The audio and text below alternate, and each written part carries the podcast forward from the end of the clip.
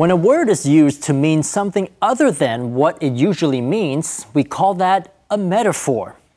Metaphors are used to suggest a resemblance or similarity.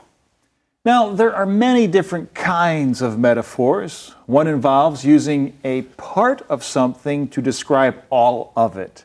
So, then, what could we use as a metaphor for, say, a credit card? Well, there's not much to a credit card that we could break down into parts. It's mostly made of plastic and ink, right? Bingo! Plastic. A great metaphor to use in place of the word credit card. Next time you go shopping, don't forget to bring your plastic.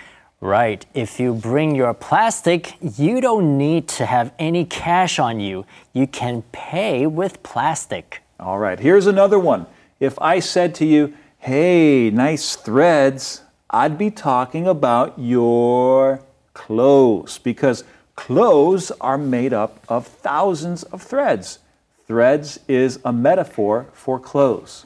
And finally, this classic. When we need help doing something, we often say, Could you please give me a hand? Just a hand? No, the hand is a metaphor for the whole person. Metaphor 是隐喻，隐喻有很多种，有一种是借由类比，以部分代替整体。 比如说，Could you please give me a hand？字面上好像是说能不能给我一只手，其实 hand 在这里是一个隐喻，表示一个人能不能请你帮我一个忙。Threads 是布料的线，这个字可以用来表示衣服。Hey, nice threads，就是说这件衣服很漂亮。再举个例子，plastic 是塑胶，但也可以指信用卡，因为信用卡是塑胶做的。要去 shopping 前一定要记得 bring your plastic，带着你的信用卡。结账的时候如果没有现金没关系，你可以 pay with plastic，用塑胶付款，就是用信用卡或金融卡付费。